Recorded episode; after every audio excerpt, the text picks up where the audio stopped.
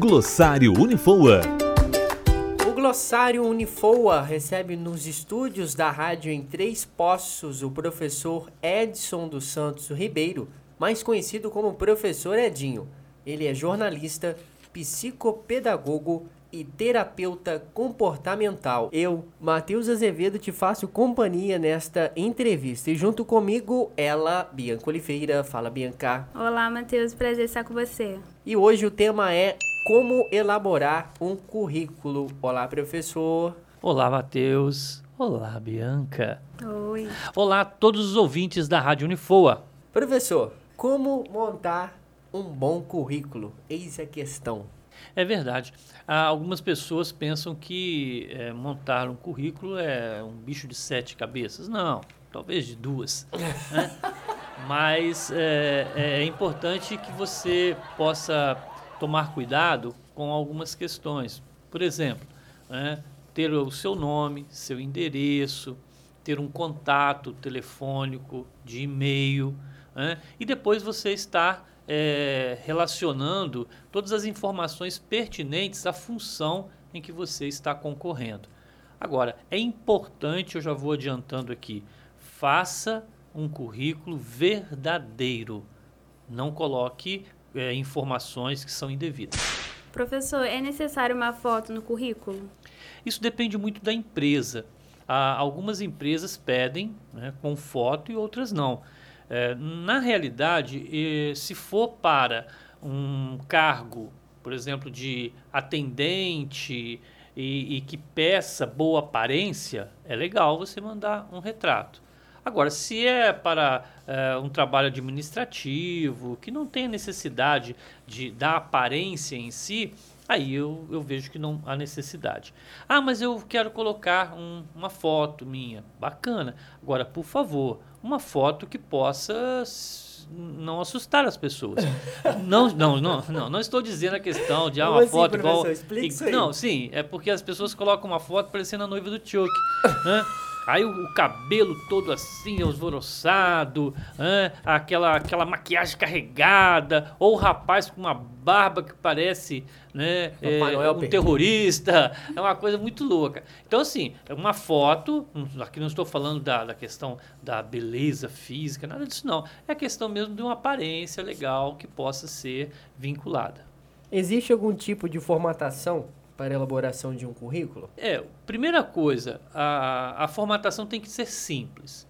Porque você imagina, o entrevistador, ele vai receber 50 currículos. Se for 50 currículos que parece uma tese de mestrado, ah, ele não vai ler tudo.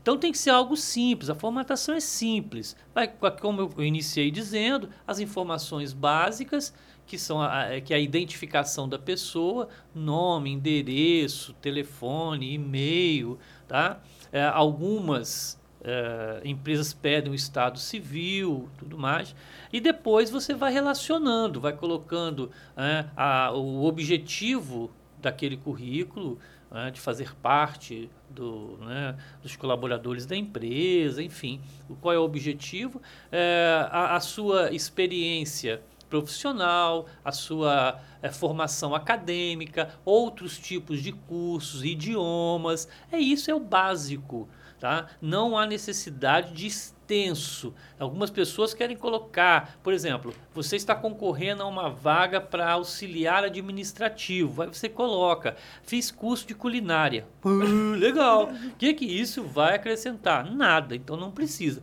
Aqueles cursinhos que você fez, que, que não, não se adequa ao cargo, não coloque, não precisa colocar.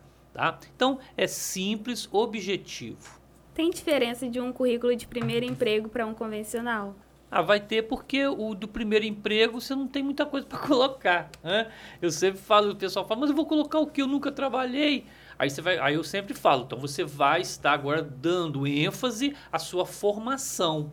Tá? Então, coloque toda a sua formação direitinho. Ah, eu tenho ensino médio completo, eu tenho é, uma graduação, eu tenho uma especialização Ah, eu fiz curso é, no idioma inglês, espanhol, eu tenho cursos de atendimento ao público, excelência né, disso e daquilo. Enfim, você vai dar ênfase à sua formação acadêmica.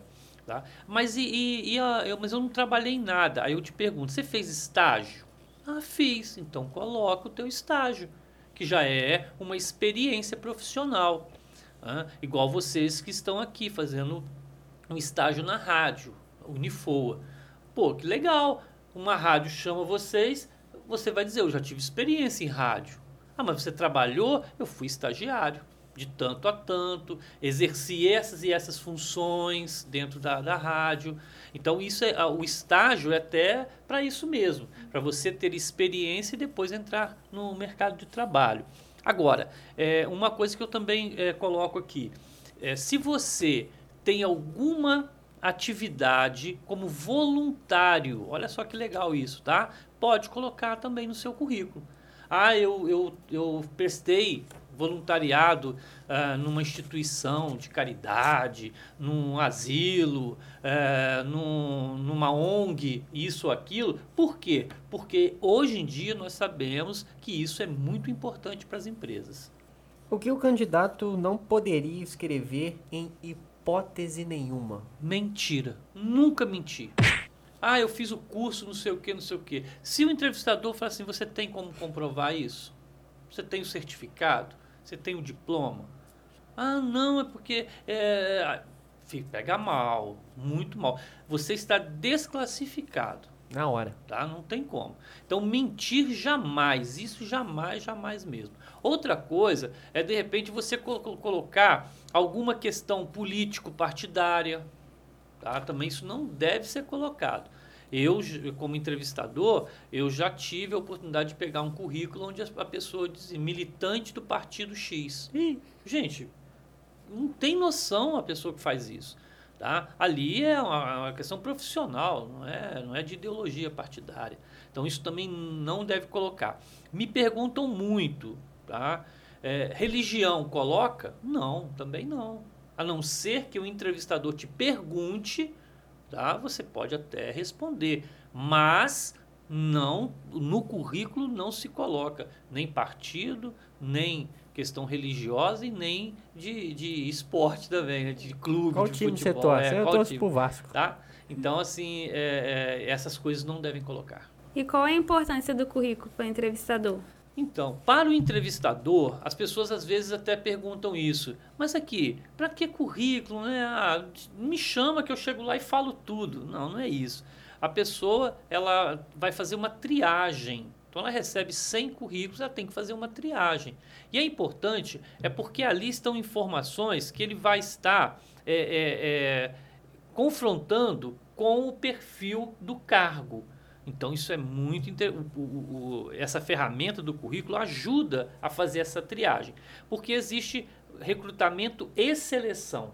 Recrutamento é quando você pega os currículos e faz a primeira triagem para enviar aqueles currículos que, tem, que se aproximaram do perfil que a empresa quer e do cargo para o entrevistador.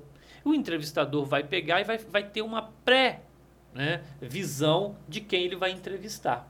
E aí ele vai ter alguns dados que são importantes. Por isso é que o currículo é importante é, para o entrevistador. Ficou com alguma dúvida? Caso tenha, entre em contato conosco através do e-mail radio.unifoa.foa.org.br ou você pode nos enviar uma mensagem através das redes sociais. Estamos presentes no Facebook, Twitter e Instagram. O professor está aqui para tirar todas as suas pontuais dúvidas. Forte abraço, professor. Abraço a todos. Abraço, Bianca. Tchau. Glossário Unifoa.